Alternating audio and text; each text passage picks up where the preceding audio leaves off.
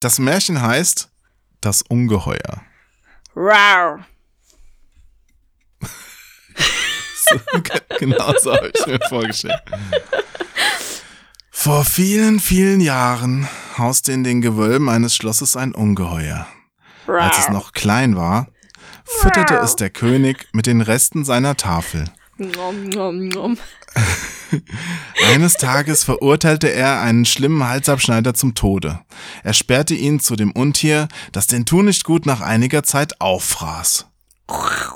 Im Laufe der Jahre entledigte sich der grausame König auf diese Weise zahlreicher Halunken, deren Verschwinden kaum jemand störte. Doch mit jedem Bissen wuchs nicht nur das Untier, sondern auch sein Appetit auf Menschenfleisch, bis es sich ausschließlich davon nährte. Den schier unersättlichen Hunger der Bestie vermochte der König durch immer neue Todesurteile zu stillen. Nach sechs Jahren waren jedoch kaum noch Verbrecher übrig, so dass der König immer neue, strengere Gesetze erließ, um Todesurteile verhängen zu können. Um die Bestie zu besänftigen, opferte der König auch gewöhnliche Gefangene und in Ungnade gefallene Dienstboten dem hässlichen Tier. Dies riss an manchen Tagen mit spitzen Zähnen sechs Leiber gleichzeitig entzwei, rupfte Arme und Beine aus und verschlang mit seinem Maul das Fleisch in riesigen Stücken.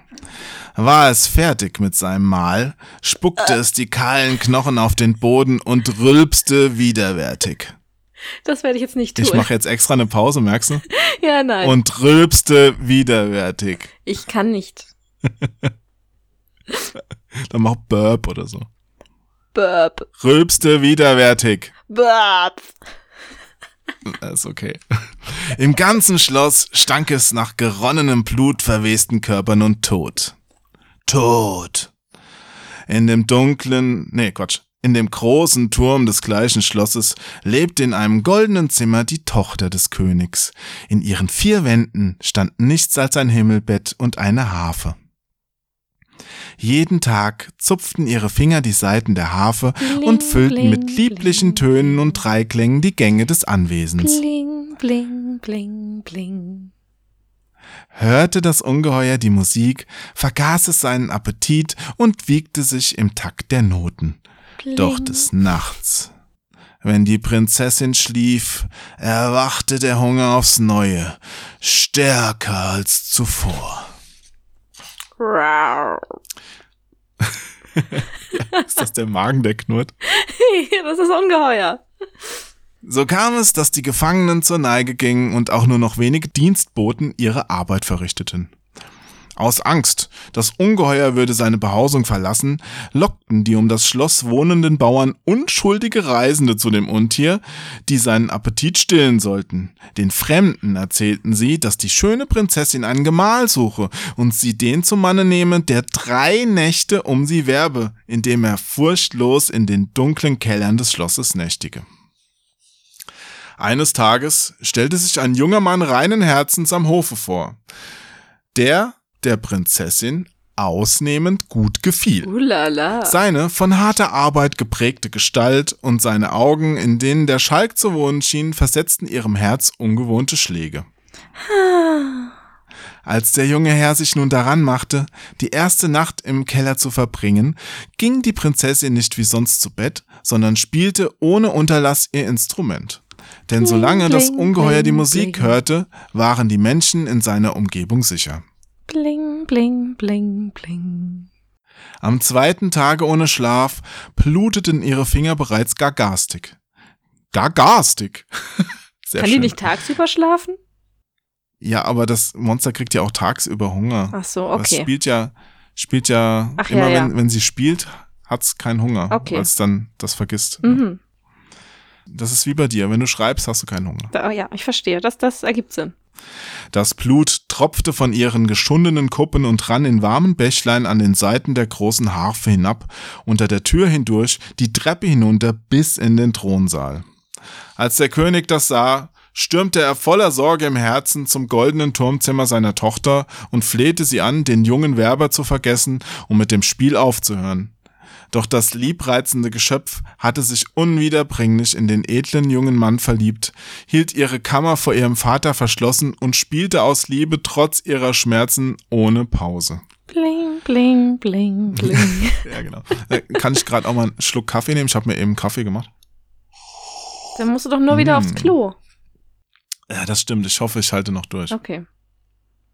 Da nun die dritte Nacht anbrach, waren ihre Finger so wund vom unentwegten Spiel, dass die Saiten der Harfe ihre Knochen durchtrennten und die Finger zu Boden kullerten, Ach. so dass sie nicht mehr in der Lage war, weiterzuspielen. Flotsch. Ja, du weißt, Märchen sind schon Flotsch, ab und zu ein flotsch, bisschen drastischer. Flotsch, flotsch.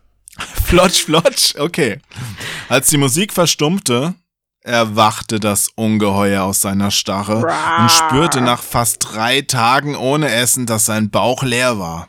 Als erstes sah es den schlafenden Jüngling und verschlang, in seiner Gier, äh, verschlang ihn in seiner Gier, ohne zu kauen, in einem Stück. Doch den Appetit stillte der Happen nicht. Es erschallte ein ohrenbetäubendes Brüllen aus dem Keller, das das Schloss in seinen Grundfesten erschütterte. Ich, ich, ich habe jetzt irgendwie so ein Baby-Yoda im Kopf. Ich weiß auch nicht, aber ist okay. Okay, ist okay.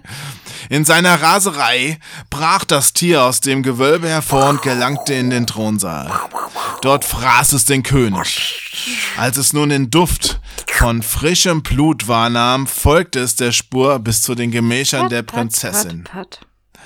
Die hörte das Ungetüm die Treppe hinaufstampfen. Stampf, stampf, stampf, In der stampf. Gewissheit, ihres Liebsten beraubt worden zu sein, schluckte sie in ihrer Verzweiflung eine große Menge Gift, die ihr Vater für den Fall einer Belagerung hinter ihrem Himmelbett deponiert hatte.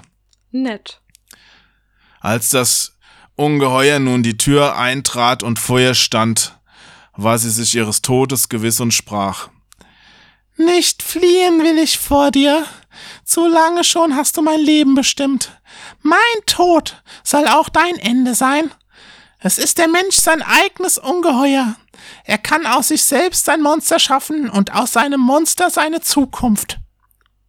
Dem Ungeheuer waren diese Worte einerlei. Es riss die Prinzessin in sechs Stücke und verschlang sie bis zum letzten Bissen. Doch das Gift in ihren Adern wirkte auch bei ihm, und schon bald fiel es in schrecklichen Krämpfen tot zu Boden. Und das war jetzt das Märchen?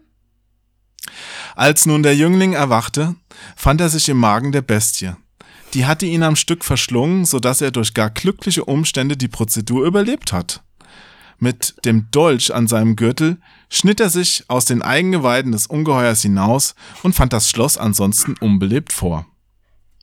Nachdem er einige Tage durch die leeren Gänge des Anwesens gewandelt war, wurde ihm langweilig. Er stopfte sich die Taschen voller Gold aus der Schatzkammer, füllte seinen Schlauch mit Wein und seinen Beutel mit Gemüse. Dann setzte er das Schloss in Brand und zog von dannen. Und weil er nicht gestorben ist, lebte er glücklich bis zu seinem Ende.